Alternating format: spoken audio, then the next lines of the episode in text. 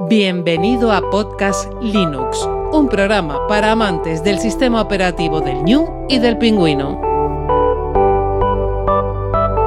Podcast Linux, el espacio sonoro para disfrutar del software libre.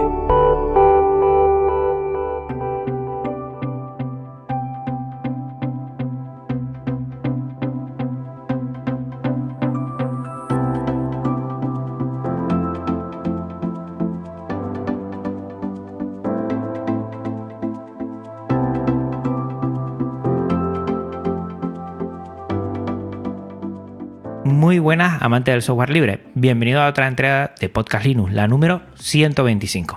Un saludo muy fuerte de quien te habla, Juan Feble. Hoy tenemos en el programa a Almudena García, ingeniera informática especializada en ingeniería de computadores por la Universidad de Huelva firme defensora del software libre y de Genio Linux, con más de 10 años de experiencia, tanto en el uso y desarrollo como en asesoramiento y en temas relacionados con este gran mundo. Muy buenas, Almudena, ¿cómo te encuentras? Muy buenas. Pues aquí he estado.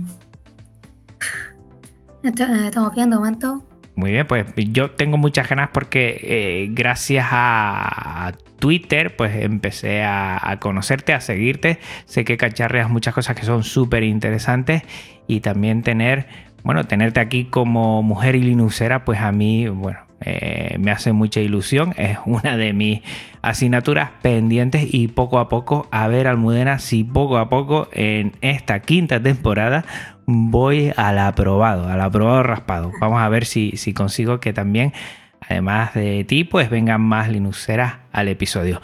Vamos a recordar a Almudena a los oyentes que estamos en una sala Gypsy para esta charla, que es un servicio libre de videoconferencia y que este podcast, ahora lo hablaremos también con Almudena, se aloja en su web en GitLab, que es un servicio libre de repositorios Git y su contenido en archive.org, archive.org, la biblioteca digital libre de licencias Creative Commons.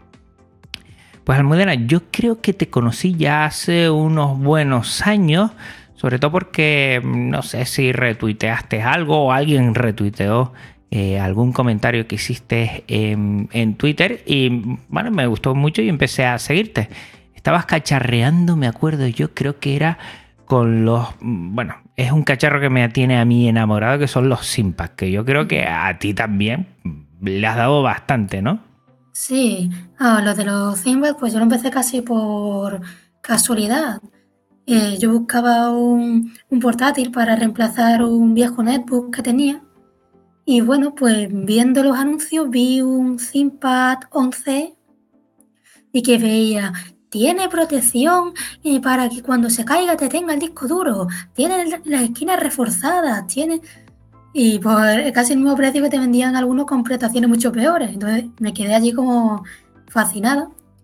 Y bueno, pues eh, ese modelo al final, cuando lo fui a comprar ya no quedaba stock, pero me puse a buscar eh, y vi que en el mercado de segunda mano que había un montón de equipos eh, que se vendían que se vendía pues a precio bastante bajo y que tenían unas especificaciones muy buenas.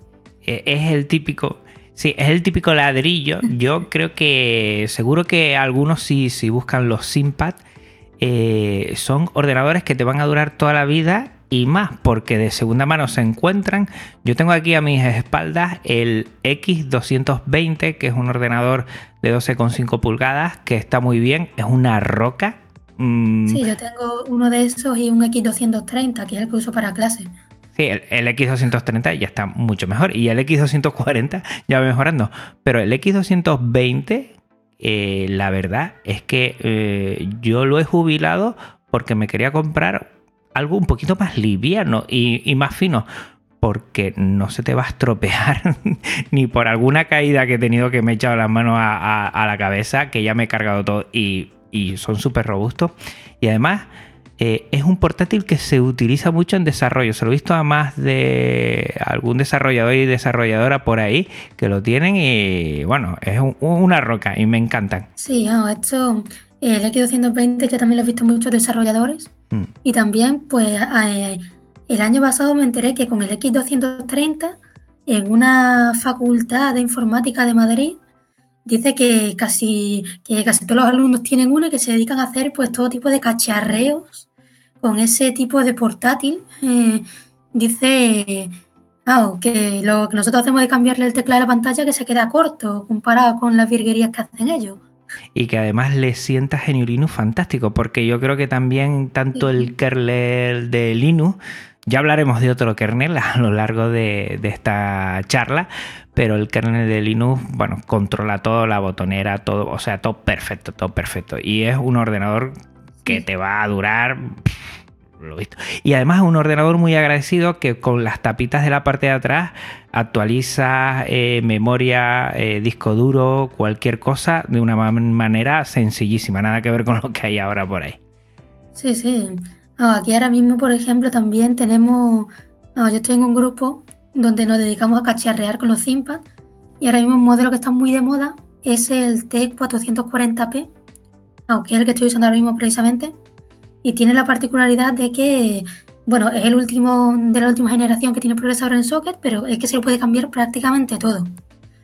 Eh, tiene por detrás una tapa que tú lo quitas, accedes a todo a la vez, a, procesador, a memoria, a disco duro.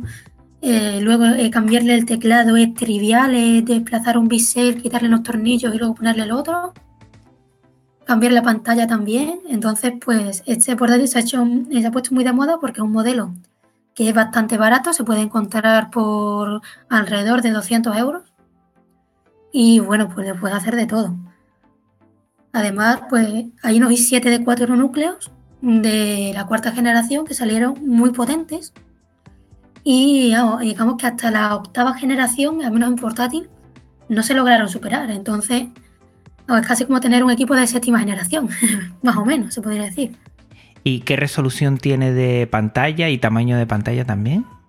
Esta es eh, Full HD, mm, eh, es Full HD, ¿vale? Y luego en, calidad de color esto es IPS.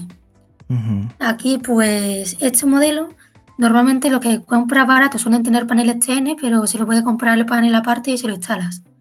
Y además, últimamente ha salido un mod muy curioso, que es ponerle el panel del T490, que es un modelo que salió en 2019 y que además de ser Full HD IPS, ese tiene 400 nits, me parece, mucho más brillo que el, que, el IPS que viene original de este modelo. Entonces se le compran unos adaptadores y se instala y bueno, pues dice que se ve mucho mejor.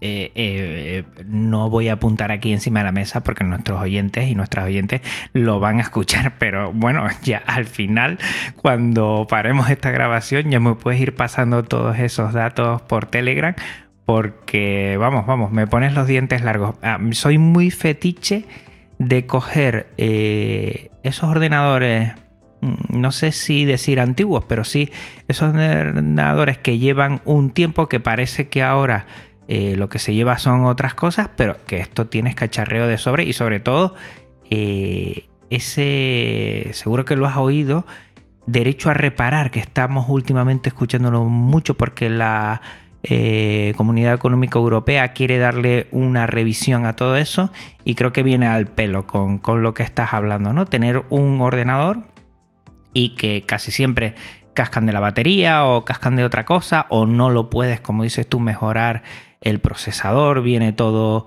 eh, ya lo que es soldado y, no puedes mejorar.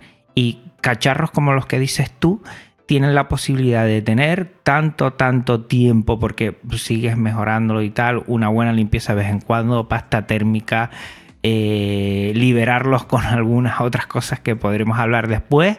Y sobre todo de la experiencia y el disfrute que tienes de ir armándolo y que sea más tuyo que nunca la libertad y, la conciencia eh, social y ecológica que tienes de, tener un ordenador para muchos años y que sigue funcionando.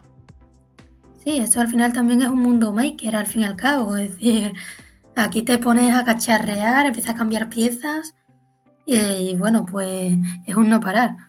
Mm. También además lo que tiene de curioso este modelo es que muchos digamos, casi como que fueron adelantados a su tiempo, al menos en lo que es la gama común.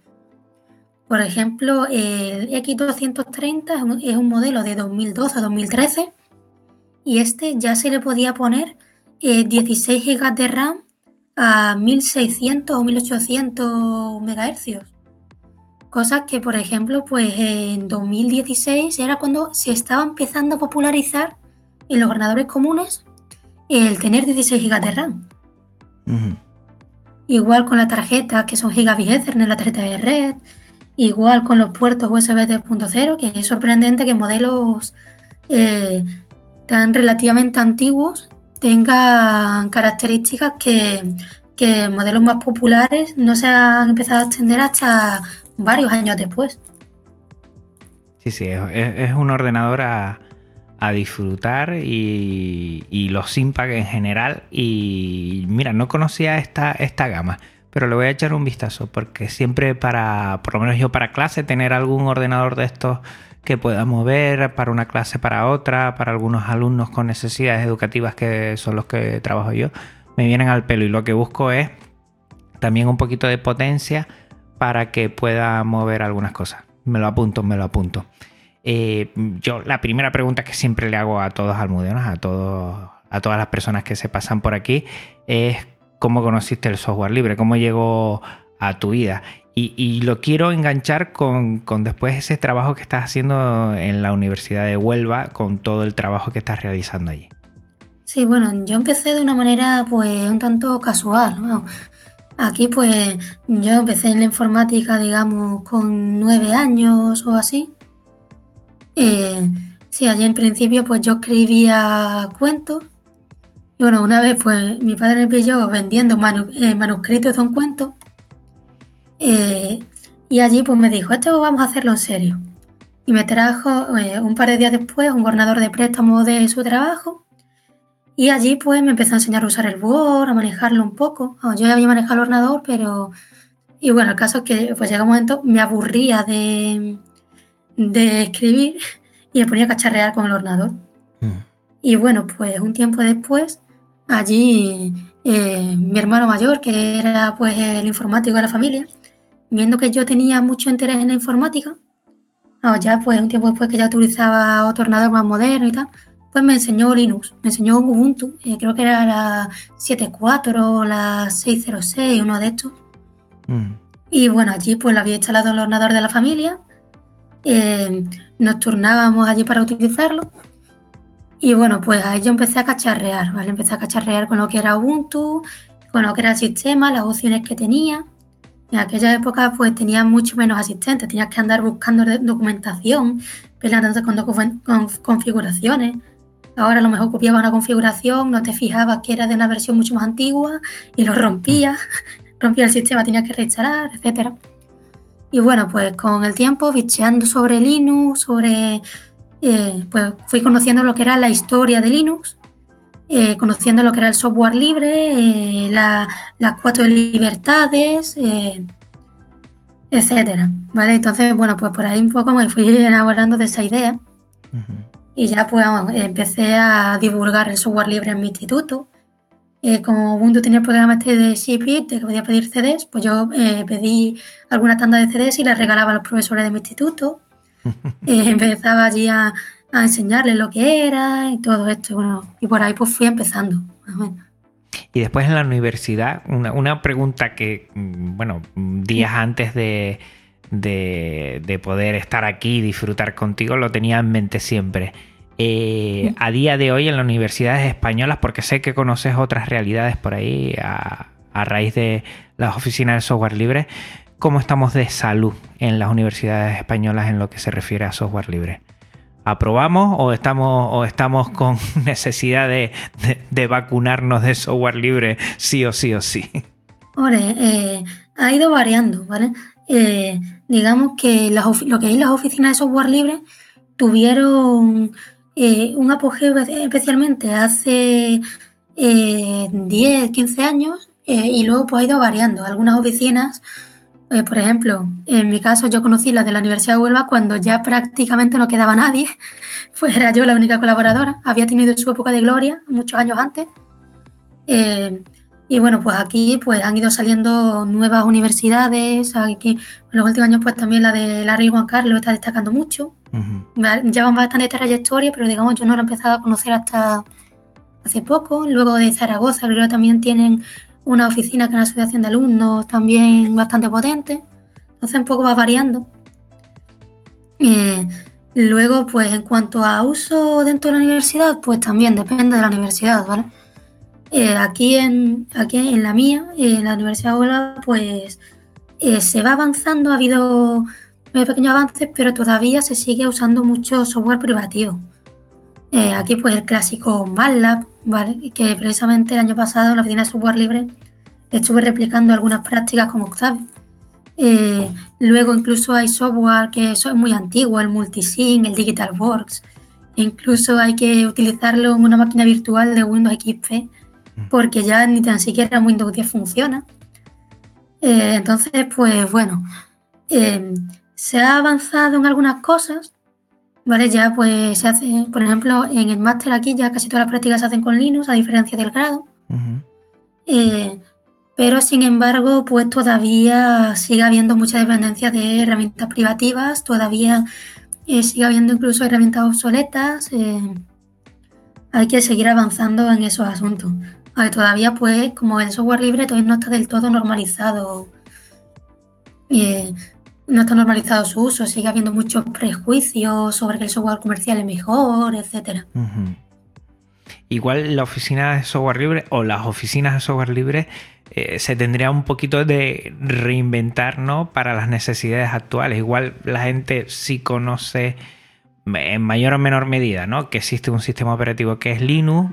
Mm, dentro, creo que de, las ingenierías de informática, evidentemente, eh, pues se conoce mucho más, pero, pero creo que tenemos que seguir insistiendo, ¿no? Que a cada mm, software que sea privativo, pues existe una alternativa libre y las bondades más allá de, la eficacia, de la curva de aprendizaje, de muchas cosas que tú te habrás topado allí y habrás dicho, pero señores o oh, señora, si tampoco es tan complicado, ¿no? Pero bueno, también... Eh, es un poco de, ir granito a granito, ir sembrando por ahí y, no dejar siempre que haya una voz ahí que explique eh, todas estas mejoras y todos estos avances con el software libre. Ahora, aquí yo veo que, por ejemplo, en muchos lugares pasa que lo que son asociaciones de software libre, grupos, eh, al final se acaban convirtiendo mucho como en grupos de frikis de Linux y cosas así, y acaban perdiendo el acceso a personas no técnicas. Se centra mucho en, en eso, en las fricadas de Linux, en que si vamos a usar Arch, en que si vamos aquí, todo, todo tiene que usar Linux, todo tiene que ser unos cracks de la línea de comandos, pero al final pues se alejan eh, de, de muchas personas que dicen, mira, yo a lo mejor pues sí, me puede interesar usar Linux, pero yo no quiero ser un crack de la línea de comandos. Yo simplemente quiero utilizar mi herramienta que, que quiero utilizar pues, para mis trabajos, eh, instalar mi programa de forma cómoda y ya está. Mm. Ah, yo estoy en mi asociación de software libre, bueno, en la asociación de software libre en la Universidad de eh, hemos estado un poco, eh, hemos estado un poco peleando eso, por, por tener un enfoque más abierto, más allá de lo que son la ingeniería, más allá de lo que es la informática y abrirnos a otras personas, a otros perfiles. Aunque siempre está la dificultad de que de que en herramientas que no son eh, tan ingenieriles o tan informáticas, pues falta conocimiento para poder impartir talleres a un nivel adecuado y eso pues dificulta un poco. Pero aún así, pues yo siempre mantengo el enfoque de que dentro del mundo software libre, dentro del mundo de la oficina, asociaciones y todo lo que hay a su alrededor, tenemos que quitarnos ciertos elitismos y abrirnos a eso, a personas de otros lugares, de otros terrenos no técnicos. A mi universidad, en mi caso, a mí me sorprendió que durante un tiempo eh, las titulaciones de donde yo encontraba que había más interés en lo que la filosofía del software libre. No era informática, era gente de magisterio, de humanidades, eh, de incluso trabajo social y otras áreas que no son no son tan técnicas, Pero sin embargo, pues allí había como más compromiso, como más idea de lo que es respetar la filosofía del software libre, incluso con eh, conceptos más profundos como la ética hacker, que en la, propia, en la propia escuela de ingeniería y la propia ingeniería informática, donde la mayoría de la gente sigue utilizando Windows. en informática eh, sí he visto que de hace tres años hacia acá, más o menos, sí están llegando nuevas generaciones que ya sí están familiarizados con Linux. Pero hace varios años pues no era tan así. Y eso me sorprendió de ver tanto interés en otras titulaciones no tan afines. En otras áreas no tan afines. Sí, igual esa característica más social de esas otras, digamos, carreras de humanidades, igual lo pone más en consonancia con, lo que es la filosofía del software libre, que, que, siempre para mí hay que equilibrar ¿no? esa parte más técnica que has dicho tú con esa parte más de filosofía y a la hora de mostrar, es que creo que has dado ahí muy bien y has afinado muy bien, Almudena, que lo que tenemos es que no esperar la excelencia y exigir la silencia a toda la gente que venga, sino que es un camino, el camino del software libre. Pues tiene sus peldaños y sus porcentajes y no mm, si queremos mm, llamar a la gente para que conozca el software libre no podemos poner el listón tan alto que hasta a veces para nosotros mismos nos cuesta un montón sino bajarlo un poco enseñarlo ir haciendo pequeñas migraciones primero de programas después de sistemas operativos de no sé mm. de, hasta de archivos no empezar por algo por ahí y ya poco a poco ir y no no no hacer de esto un mundo de frikis que la gente poco menos que aquí para entrar hay que eh, presionarse cuatro veces, hincar la rodilla, saltar a la vez y, la gente le asusta bastante eso. ¿eh?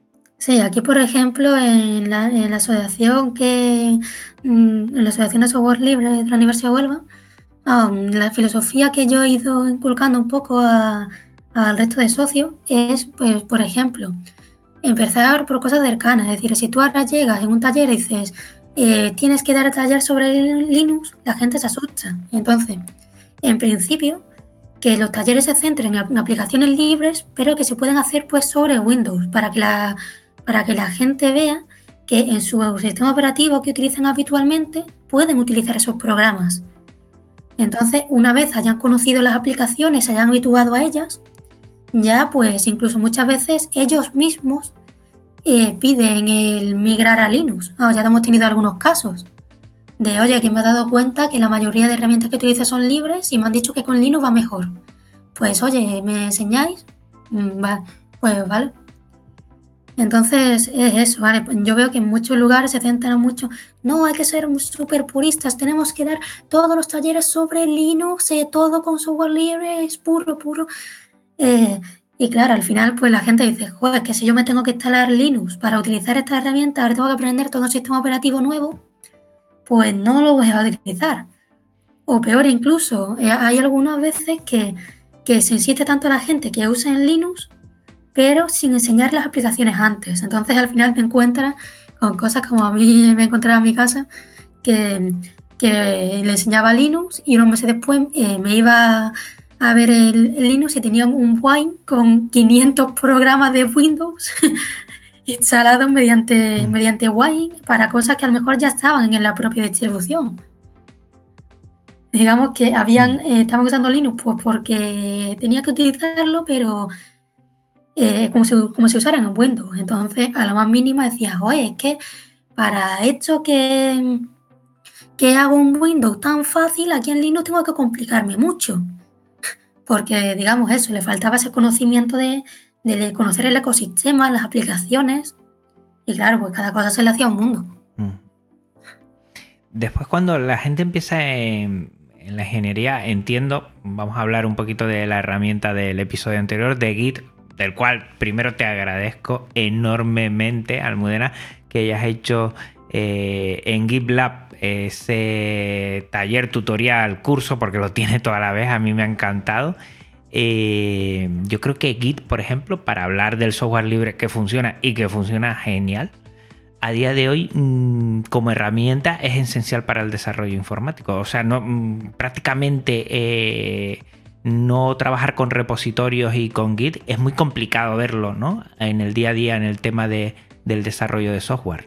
Sí, la verdad es que es que es una herramienta bastante estandarizada. Pero curiosamente, por ejemplo, eh, en mi universidad de la ingeniería, Git no se enseña como tal. Ah, eh, al menos cuando yo estudié las asignaturas no nos lo enseñaban. Hay algunos profesores que por iniciativa propia, en asignaturas que a lo mejor no tienen tanto que ver con la gestión de proyectos, pues lo van enseñando y van eh, animando a sus alumnos a, ir a talleres y tal. De hecho, luego contaré la historia de ese, curso que has hablado porque es una historia parecida. Eh, pero digamos que eh, lo que es el grado en ingeniería informática no, no está metido en el currículo de manera formal. En el máster creo que se ve un poco, pero en lo que es el grado no, no tanto. Ah, y esto, por ejemplo, a mí me sorprendía cuando me ponía a revisar algunos proyectos que habían presentado para el concurso universitario de software libre. Eh, ver, ver cómo algunas personas se notaba que habían subido eh, los fuentes del proyecto a GitHub desde la interfaz web porque la interfaz web te genera eh, un mensaje automático de un commit, eh, además de que se ve como que han subido todos los ficheros de golpe. Entonces ahí se veía muy claramente eh, quién controlaba de Git y quién estaba allí como haciendo la paña, intentando defenderse como podía. la verdad que, hombre, un poco triste ver esa situación. Evidentemente, porque yo, fíjate que no soy ingeniero informático ni mucho menos y que controlo como usuario, bueno, de a pie normal. Pero en estos años yo he visto el potencial que tiene Git y lo que me cuentas me parece muy llamativo, ¿no? Que en una ingeniería informática no se, vamos, no sea, no voy a decir dogma de fe, pero prácticamente para cualquier proyecto de desarrollo que no pase por Git, entiendo que Hombre, a, mí, me lo dirás tú ahora que tú conoces más que yo, pero yo no confiaría en ningún proyecto que no esté por detrás Git para saber los pasos que dar, para, para, compartir el código y para saber que por lo menos voy a ir a buen puerto o que puedo ir para atrás para solucionar los problemas llegado el momento. No sé. Sí, sí. Um, yo, yo Git la aprendí pues eh, por un lado eh, hace muchos años eh, usaba Surforce, ahí usaban SVN, pero también permitían usar Git, entonces aprendí cuatro cosas. Pero digamos que lo dejé casi abandonado. Ahora también luego me animaron a utilizar GitHub y bueno, yo empecé pues como de hecho antes, con la interfaz web arrastrando los ficheros. Pero luego me encontraba, oye, que sube un fichero de más, ¿cómo lo borro? Oye, que he encontrado. Y entonces ahí pues fueron animando, pero aprende Git, venga, aprende Git. Y bueno, ya fui aprendiendo tutoriales, luego en algún taller que dieron en mi universidad, pues me apunté y aprendí un poquito más. Eh, pero eso, la mayoría pues fue prácticamente autodidacta. Tampoco es tan complicado, aunque yo sé, a mí me pasa lo mismo. A mí, por ejemplo, yo antes subía a los repositorios, como dices tú, desde la página web. Eh, después intenté buscar algo más gráfico porque me daba mucho miedo el tema de la terminal y es normal que nos veamos así. Pero después ves el potencial y después las subidas por SSH que digo yo que eso ya es coser y cantar, que es tan rápido, tan limpio, tan fácil volver atrás, tan fácil que David Marsal, por ejemplo, que me ha ayudado un montón para hacer la página web, que, comparta, que haga sus aportaciones, que es todo tan, tan sencillo al final que ves que merece la pena. Es, es, es una inversión de tiempo y un poquito de esfuerzo que después lo que ganas es impresionante. Yo se lo digo a la gente, el episodio anterior fue en ese sentido, que aunque no seamos desarrolladores y desarrolladoras, hay cosas que podemos hacer para Git eh, y dejarlo en GitLab, ya que nos gusta el software libre, pues tiramos por GitLab, eh, que son, mm, bueno, súper productivas y súper prácticas. Sí, sí. Um, esto sí, al final cuando trabajas en cualquier en cualquier tema que sea susceptible a tener varias versiones, el tener Git es bastante cómodo. Yo al principio pues lo utilizaba como, como quien dice, como un Dropbox con vuelta atrás. para poder subir a, GitHub y, además, pues si me equivocaba, poder volver, volver atrás. Pero luego pues por ejemplo, de cuando descubres la posibilidad de utilizar ramas, algo magnífico. Por ejemplo, yo algunas veces pues decía, pues me viene bien compartir el repositorio para que me ayude a alguien a resolver tal problema, pero claro, es que si lo subo tal cual, ahora eh, la gente va a encontrarse con que tienen algo roto. Eh, dice, bueno, pues utiliza ramas y entonces deja la rama estable, que es la que tiene lo que funciona, y en la otra, en otra rama, pues guarrear lo que quieras y sube el, código sin terminar incluso para que puedas preguntar las dudas y ya está. Mm. Entonces, pues eso, eh, y luego ya, pues incluso si te profundizas en la filosofía de desarrollo, hay quien utiliza los ISU como si fueran tickets y les asocia eh, y cada rama la asocia a un ISU y cosas así. Pues eso ya es especial. Está muy bien. Eh, lo vamos a dejar en las notas del programa Almudena, ese curso que has hecho en Git, que está muy bien, muy clarito. Además, dentro de GitLab, que, es como muy meta, ¿no? Hablar de Git dentro de GitLab. sí, ah, Además, ese es el GitLab de mi universidad. Eh, no sé si te has fijado. Sí, sí, sí. Sí, sí, sí. No, eso es que ahora te cuento la historia porque ese fue, la verdad, una historia un poco triste. Pero bueno, fue bastante curioso. Cuenta, cuenta, cuenta. Eh, a ver, eh, el, año pasado yo estaba de prácticas en la oficina de software libre de mi universidad, de la Universidad de Huelva.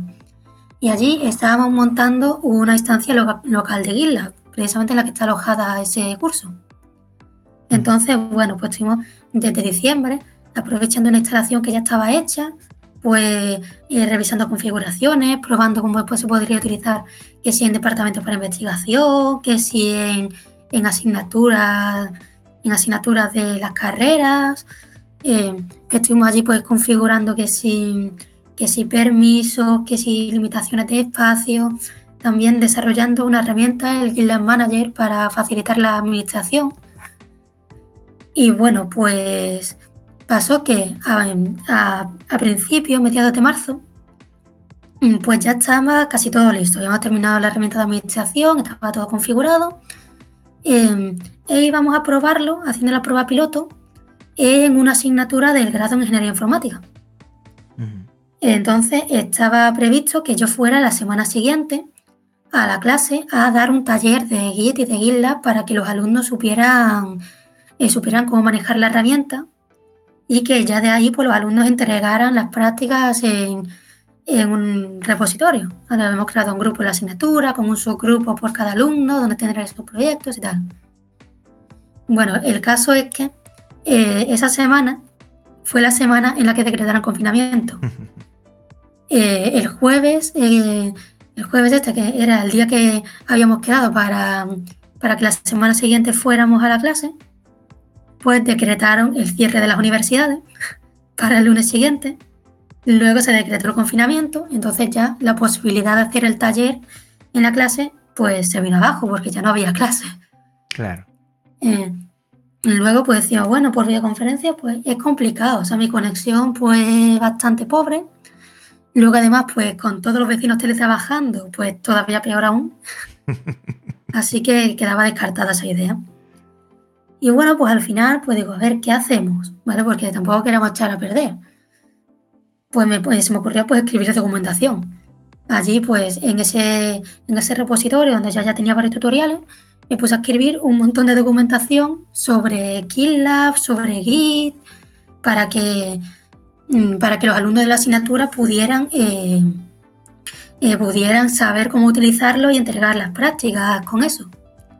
Porque claro, yo tenía por mi parte bastante temor de que si fallaba esa prueba piloto, pues pase como pasa muchas veces, que, que ya allí pues las personas asocian que eso del GitLab es muy complicado, que eso no funciona, que eso no sé qué, y se queda tirado, se eche todo el trabajo a perder. Entonces, pues eso, yo tenía una preocupación la vertiente excesiva con, con, que los alumnos tuvieran toda la formación necesaria para poder utilizar el GIL y el GitLab, para poder entregar las prácticas allí y que la prueba fuese bien, para así animar a que, a que en otras asignaturas también se implantara. Eh, al final, pues bueno, se quitó la obligatoriedad de utilizar el GitLab, pero sí que después de todo esto, pues pues vimos que allí pues, había seis o siete alumnos que habían utilizado el GitLab eh, para, eh, con sus prácticas de manera exitosa y dice, bueno, pues al menos vemos que se puede utilizar. Qué bueno. También le estuve echando un vistazo, me encantó eh, el mini curso, por ahí lo tienes, que es de buenas prácticas en Git, que también me parece muy interesante, ¿no? Saber que hay algún tipo de archivos, lo comenté en el episodio anterior, que es bueno siempre tenerlos en tu repositorio para quien quiera ayudar, para la licencia, para que lean un poquito de qué va el repositorio y esas buenas prácticas siempre vienen bien. ¿eh? Que he cogido bastante recorte de lo que has puesto ahí. ¿eh? Sí, ah, ese realmente es una adaptación de una charla que, que di eh, un par de años antes, mm. que era, pues estaba enfocado en este caso a Git y GitHub, que luego lo adapté a GitLab, pero bueno, es lo mismo. Ah, el tema, el objetivo era pues enseñar a la gente a utilizar correctamente el repositorio. Porque claro, eh, revisando repositorios de compañeros que se estaban preparando para el concurso universitario de software libre, me encontraba con que había pues muchas malas prácticas. Veía gente que ponía los ficheros del IDE dentro del repositorio, gente que no ponía documentación, o alguno que ponía los ficheros eh, binarios, eh, los instaladores, ejecutables, también el repositorio. Entonces, bueno, pues se me ocurrió dar esa charla. Ahora, realmente esa, em, esa información también viene de broncas que me habían echado a mí por temas similares al compartir repositorios. ¿Vale? Todo eso lo aprendí un poco también, al igual que, se nos enseñaba a ellos. Em, pero esto, pues, básicamente lo que hice fue hacer un recopilatorio de, todo, de todos esos apuntes que me habían ido dando la gente al ver repositorios. Y de ahí, pues, pues en darlos en una charla. Claro, la idea era que no solamente eh, el repositorio sea útil para tu propio desarrollo, sino para otros desarrolladores e incluso para usuarios. O sea, por ejemplo, no sé, en el mundo del software libre es muy habitual y que cuando, que cuando tú no sabes si un proyecto está activo o no, pues busques su repositorio en GitHub o en GitLab y veas Ah, mira, pues sí, aquí ha subido un commit eh, el mes pasado, vale, pues el proyecto no está muerto, el proyecto todavía sigue. Hmm. O que incluso a lo mejor, pues en la página web el binario no está actualizado, el instalador no está actualizado, pero te vas a su GitHub o a su GitLab y ves que allí está puesto. Entonces, digamos que eso, que esa charla estaba más enfocada no solamente a aprender a utilizar eh, los repositorios públicos de manera más correcta, más ortodoxa, sino que eh, a, convertirlos en un portal de referencia para eh, otras personas que pudieran estar interesados, eh, tanto usuarios como contribuidores. Y que haga realidad las cuatro libertades, que ese código que tú utilizas se pueda usar, se pueda estudiar, se pueda compartir, distribuir y se pueda mejorar, ¿no? Que yo creo que GitLab permite todo eso porque eh, publica y todo, bueno, si damos un acceso público, pues toda la gente puede mejorarlo y todo esto que va en consonancia con, el software libre. Por cierto, que siempre eh, te defines, porque lo he visto en, varios sitios en los que pones, bueno, comentas tú, como eh, fiel o firme defensora del software libre. A ti el, el tema de, del software libre lo llevas y lo abanderas muy bien, ¿no? No, no es solo código, es algo más, es una filosofía y una forma de, entender la sociedad, digamos, ya. Sí, a, eh, mí esto de software libre, pues mm, yo no lo he conocido desde el punto de vista de la programación, yo lo conocí incluso antes de, antes de aprender a programar. Y bueno, pues yo esto lo veo desde un punto de vista filosófico. Ya lo conté, ya te he contado antes cómo eh, ya en el instituto difundía lo que era el software libre decía, bueno, si no puedo programar, pues una contribución es ser activista. Pero ya no solamente eso, sino que cuando entré en la universidad, pues eh, una de las cosas que yo estuve haciendo, ah, colaborando con la oficina Software Libre, era la única contribuidora en ese momento, eh, fue eh, migrar las herramientas privativas que utilizábamos en, la carrera a, a herramientas de software libre. Allí, pues, por ejemplo, veía el MATLAB, pues intentaba hacer las prácticas con Octave. El Digital Wars, pues veía, bueno, pues con Logisim. Entonces yo iba allí pues buscando las herramientas libres que tuvieran las funcionalidades necesarias para poder hacer las prácticas. Por, eh, una vez las encontraba, intentaba hacer esas prácticas con las herramientas. Y finalmente, pues, si salía bien, incluso le ofrecía al profesor enseñarle a utilizar la herramienta e incluso eh, ayudarle a adaptar los enunciados de las prácticas si fuera necesario. Para... ¿Y cómo se lo tomaban? ¿Cómo se lo eh, tomaban? la mayoría pasaron del tema. Eh, al final conseguí una migración, pero de software libre a software libre y por pura casualidad. Concretamente del Dev C++ al CodeBlocks, que son herramientas, unos IDEs de desarrollo en C++. Ahora resulta que, bueno, eh, yo, cuando yo entré en la carrera, eh, para, para, las prácticas donde usábamos C++, como montarnos desarrollo utilizamos el Dev C++, que es una herramienta de software libre, pero que, que nada más que estaba en ese momento para Windows y que además la empresa que lo desarrollaba eh, abandonó el proyecto. Eh, actualmente existen muchos forks, pero que la empresa que lo desarrollaba inicialmente lo abandonó. Entonces yo allí, pues para poder hacer mis prácticas en, Linux, eh, yo pues utilizaba CodeBlocks, que es otro IDE que tiene una interfaz parecida, pero con una funcionalidad más interesante y multiplataforma. Y bueno, pues resulta que dio la casualidad de que en una de las asignaturas que dimos con C++ hubo un conflicto con alguna librería, alguna instalación y tal, y el dev C++ fallaba. solamente dejaba crear proyectos de un solo fichero o tenías que hacer unos apaños en la configuración extraños y tal.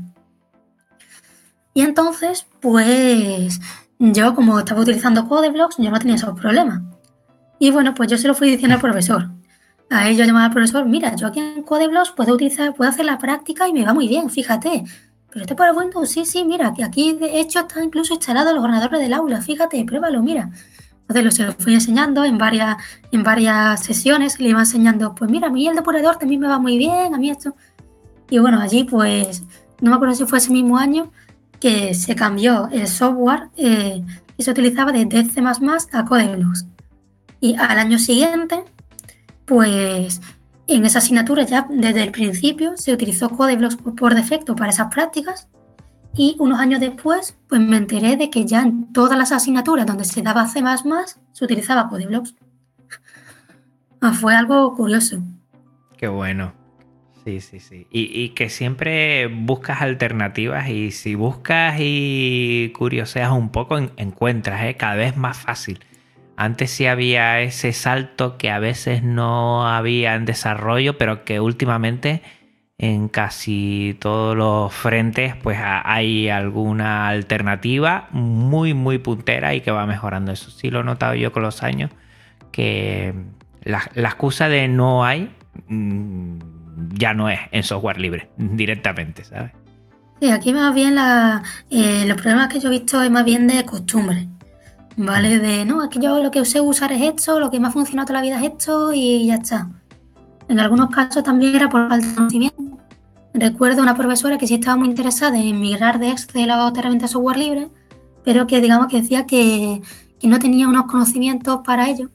Ahí, bueno, yo perdí una oportunidad buena, porque en lugar de, de ofrecerle LibreOffice, le ofrecí eh, otra herramienta de GNU para hoja de cálculo, Numeric, y no iba bien. Pero bueno, mm.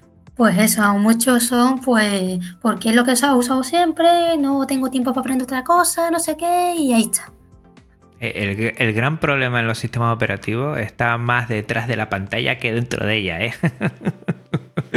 de temas de seguridad, de temas de hábitos. Y... En redes creo que decían, esto es un error de capa, capa 6. sí, sí, yo creo que poco a poco, yo creo que cositas como las que has hecho tú, de ir insistiendo, de, oye, prueba esto otro. Hace poco yo en el colegio tuvimos una... capa 8, capa 8 creo que. Eh, bueno, tuvimos que emitir en, directo, quisimos hacer unos vídeos en directo y yo les enseñé OBS y estuve dar y fascinado. Y con, con, la máquina que iba con Linux, ¿eh? Y se quedaron fascinados, se quedaron boquiabiertos. ¿Y esto y esto cómo es? ¿no? Y esto es software libre. Yo me miraba medio raro, pero bueno, no sé si entendía. Pero que, que tenemos el potencial ahí y solo lo que hay es que, eh, bueno, contribuir de alguna forma, como, como hacemos nosotros pues intentando mostrar, eh, contribuir y, ayudar a esos desarrolladores y desarrolladoras para que sigan eh, creando código eh, con, con los que son licencias de software libre y animar a la gente a, que lo conozca. Yo creo que ahí hay un mundo. Mm, no pasan semanas, Almudena, sin que conozca alguna aplicación de software libre, que es una pasada y que me va como anillo al dedo para algo de, producción de audiovisual o, para alguna cosa. Y, la verdad está ahí. Solo tenemos que eh, conocerla, divulgarla y que la gente traste un poco. Que por cierto, también estás metida en algo de Arduino. Mira que me encanta Arduino. Cada vez me gusta más. Cuéntanos un poco. Eh, yo la verdad de Arduino, eh, mm, a ver, he manejado un poco pero realmente tampoco he profundizado demasiado. Ah, aquí pues yo por mi cuenta pues eh, básicamente hice algunos juegos de luces, los típicos con los LEDs. Eh, luego pues alguna vez pues flasheé el Arduino para, para utilizar eh, unos pulsadores como piano MIDI y tal.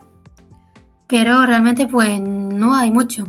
Ah, últimamente pues en una asignatura del máster sí que no, sí que eh, hemos, hecho varias prácticas con Arduino, ¿vale? Allí con sensores y tal. Bueno, la verdad es que se han quedado un poco flojas porque por el tema de, que las clases son online, pues no hemos tenido los sensores y esto realmente, hemos tenido que utilizar Tinkercad. Y luego, pues por ejemplo, algunas prácticas que estaba prevista hacerlas con un módulo de Bluetooth, conectar desde el móvil, pues al final se ha tenido que hacerlas con la consola serie del Arduino, que queda un poco más, más aburrido. Pero bueno, pues allí ahí estamos aprendiendo. en este cuatrimestre también estoy en otra asignatura donde aprenderé un poco más y bueno, podré explotar un poco más ese mundillo. Por ahí hay, alguna alternativa que va mejorando en el desarrollo a Tinkercad, que es un programa que te hace de, bueno, mm, para poder trastear un poquito eh, de forma eh, de forma no física un Arduino y sí lo he visto. No funciona muy bien, pero mira, va mejorando. Ahí hay otra y al final. Yo conocía Frixing, eh, que en teoría es un editor de circuitos y hace mucho tiempo leí que tenía una acción de simulación, pero yo no he encontrado cómo es. Yo no he encontrado cómo es. Hay, hay otra por ahí que es un simulador en sí, pero que uh, no funciona muy bien, pero dentro de poco habrá una. Yo esto estoy seguro. Además, eh, últimamente... Mm, vamos, es espectacular el avance que ha habido en estos microcontroladores, eh, es brutal. Y, como casi siempre van en consonancia con software libre para el desarrollo y para facilitar, pues yo estoy seguro que, conseguiremos ahí algún simulador o algo de esto. Ya hay alguno en, creo que era en Python de alguna plaquita, eh, no sé si es de la Raspberry o de no sé qué, alguna plaquita muy específica, ya hay simuladores, o sea que Arduino seguro que tendrá. Por cierto que eh, ha salido el IDE nuevo, el 2.0 creo que es ahora, y que dice que viene con muchas mejoras. O sea que... Sí, yo lo probé el otro día, pero parece, no sé, habrá algún problema o algo y mi ordenador no me arranca. pero bueno, allí se tiene buena pinta. Sí, sí, sí, sí. Estamos en constante desarrollo, nunca mejor dicho, y, va avanzando un montón. Y mm, también te quiero preguntar por el papel de la mujer en el software libre. Eh, y mm, aquí quiero hacer un inciso y comentar que, ah, bueno, pues intentando recabar toda la información de Almudena García, he intentado mm, buscarla, he encontrado muy pocas fotos porque veo que, no lo sé, ¿no? Pero entiendo que eh, yo igual, no me gusta salir en fotos, no me gusta. Y, en las fotos que te he visto es de los famosos concursos de software libre y donde sales tú y todo lo demás son, son chicos. Eres la única mujer que te veía en esas fotos. Por cierto, que estaba eh, Andrés Nacimiento, que es de aquí, de, Tenerife, de la Universidad de La Laguna, que le mando un abrazote. Sí, ha ganado un par de veces en el concurso. Sí, sí, sí. Y le mando un abrazote desde aquí. Hace tiempo que no, no le veo. Eh, no sé si el, papel que tienen las linuceras eh, es complicado, no sé si hay muchas, hay pocas, yo siempre es mi, duda. a ver, eh, hay bastantes, hay cada día más. Aquí, por ejemplo, en el concurso también, eh, en la edición de Córdoba a lo mejor no vi tanta, pero por ejemplo, en la edición que fui a Sevilla, allí en el Sugus había bastante, bastantes chicas. Bueno, en Córdoba me parece también había bastantes. Y luego, pues por ejemplo, si ves los grupos de, eh, que hay en Granada, tecnológicos y tal, pues allí, pues por ejemplo, tienes a Paula, por ejemplo, tienes a Maribel, tienes eh, a muchas mujeres que están relacionadas con el software libre, están relacionadas con Linux. y cada vez, pues, como te digo, hay, más. Sí, será que igual mm, no, se perciben tantas, lo quiero decir, a ver, que normalmente tenemos esa facilidad igual cuando, cuando yo veo que, tú eras eh, almudena y digo, una linuxera, como que te extraña, sorprendes para bien, ¿eh? para, se agradece tal. Pero intento, por ejemplo, en este programa, traer a las más posibles y, sí me cuesta contactar. No sé si también por pudor mío de si va a querer, no va a querer, el tema de exponerse a, lo público. Hay mm, gente que le gusta más, hay gente que le gusta menos. Y, yo encantado. Y si me dices que cada vez hay más, pues, pues a ver si yo hago eh, exitosamente traer una o dos más aquí al programa en esta temporada y me quedo contentísimo. Pero Ah, por ejemplo, si tú ves el Open Source Code, el evento este de software libre que se hace en Málaga, allí eh, todos los años ha habido muchas charlas de, mujeres.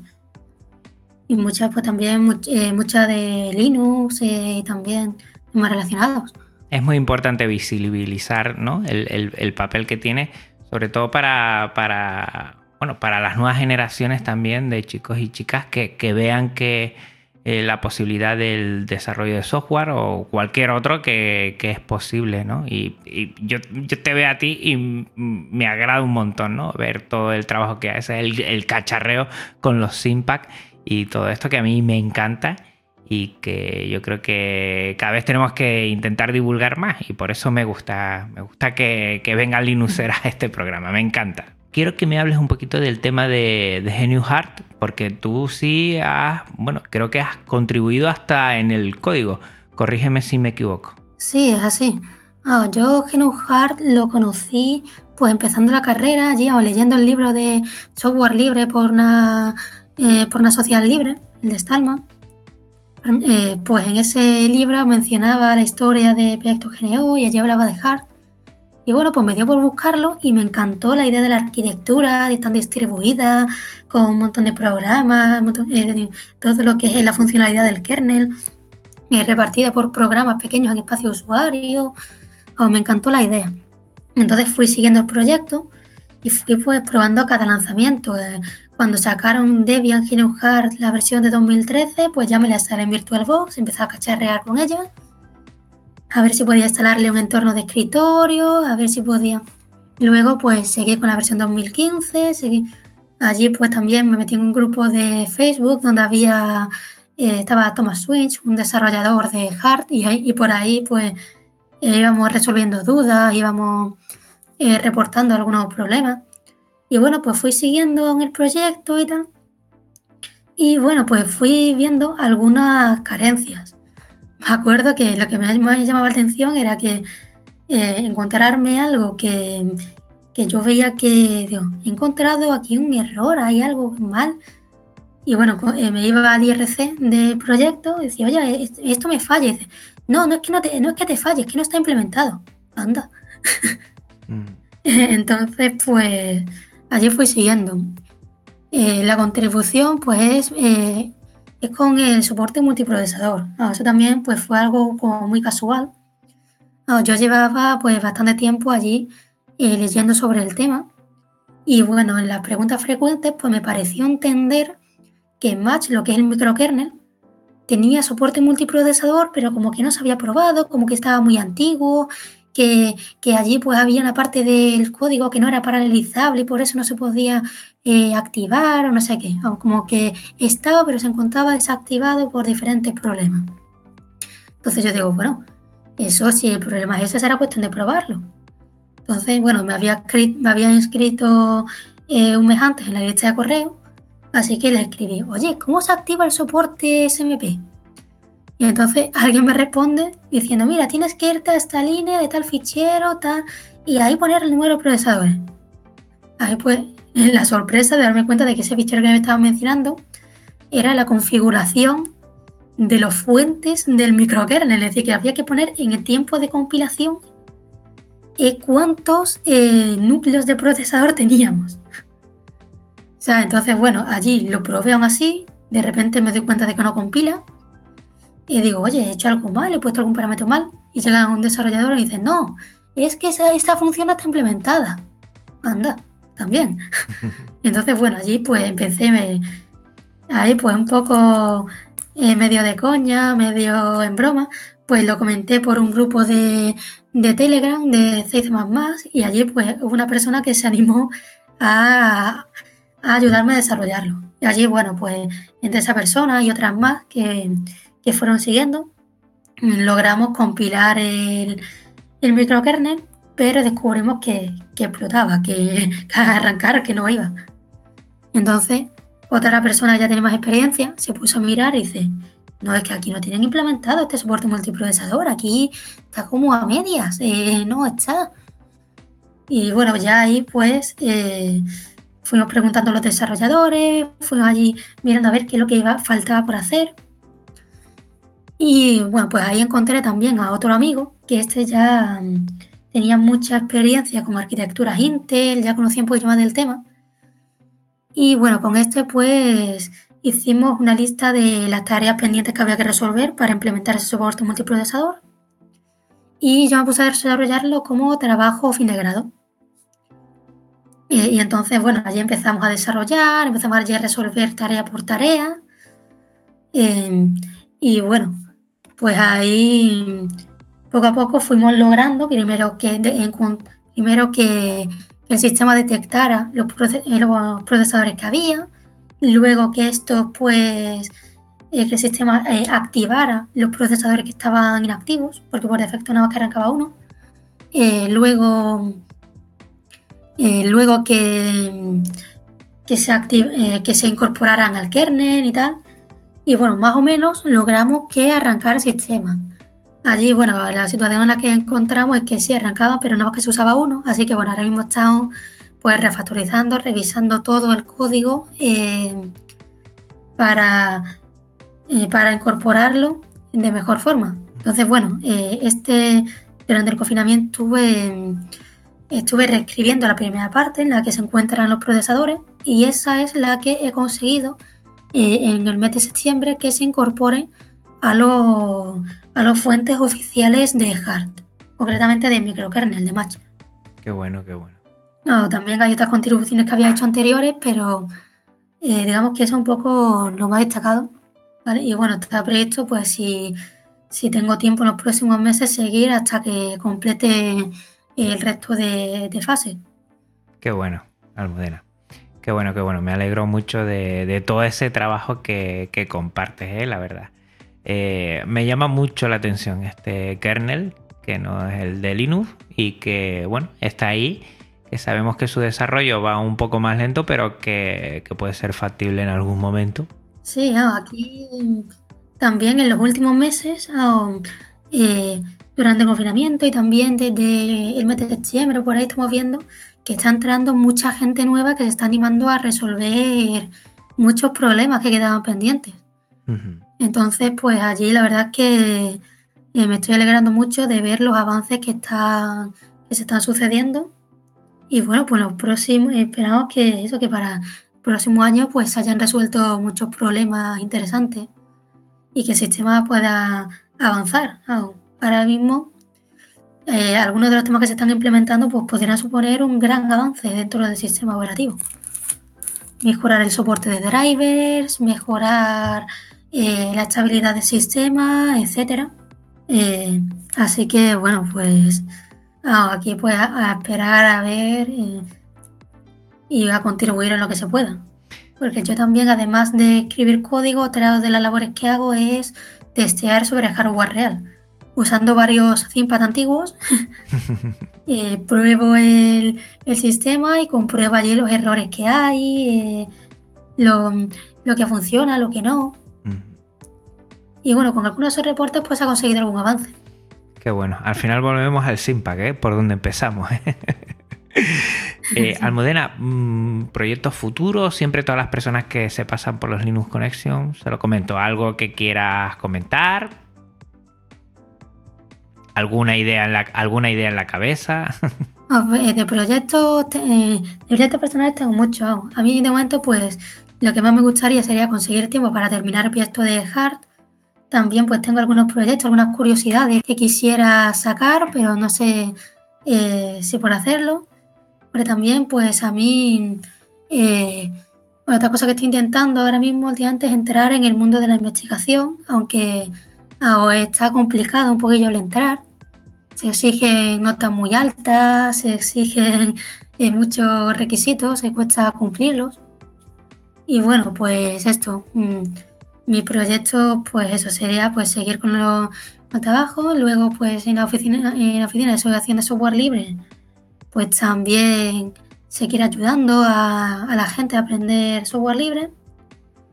Eh, y bueno, pues intentar esto, investigar un poco en, estos temas, sacar adelante varios proyectos personales, eh, trabajar, yo que sé, con FPGAs o aprender más sobre el tema, etcétera. Bueno, pues todo un mundo.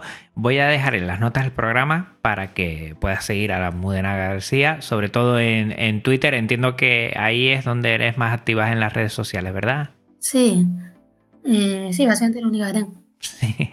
Pues ahí lo voy a dejar y, y, ya por ahí podrán ver algún feedback también que yo he estado mirando y que cuando le dé al stop eh, le puedo asegurar a toda la audiencia que lo primero que le voy a preguntar es, Almudena, es que me pase esos links de esos impact y todo eso que ah, a mí me encanta eso. Pues bueno, hasta aquí el episodio de hoy. La verdad es que me lo he pasado genial, Almudena, te lo agradezco mucho. Vamos a recordar, Almudena, a todos los oyentes que este episodio y todos los de Podcast Linux tienen licencia Creative Commons, reconocimiento, compartir igual 4.0 y que también toda la música es Creative Commons pásate por las notas del programa para conocer a sus autores.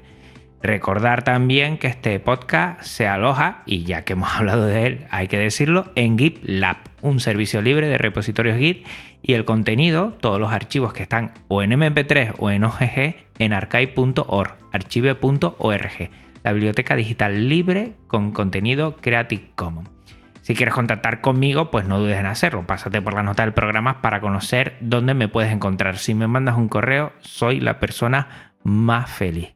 Eh, Almudena, ¿te lo has pasado bien? Sí, bastante. A mí se me ha pasado volando, ¿eh? Gracias a ti y gracias a toda la audiencia por su tiempo, por la escucha, por la atención. Y como siempre yo me despido aquí. Hasta otra Linuxero, hasta otra Linuxero. Un abrazo muy fuerte. Almudena, un abrazote virtual muy fuerte para ti. Y a todos y a todas, chao. Podcast Linux, el espacio sonoro para disfrutar del software libre. Un programa para amantes del sistema operativo del ñu y el pingüino.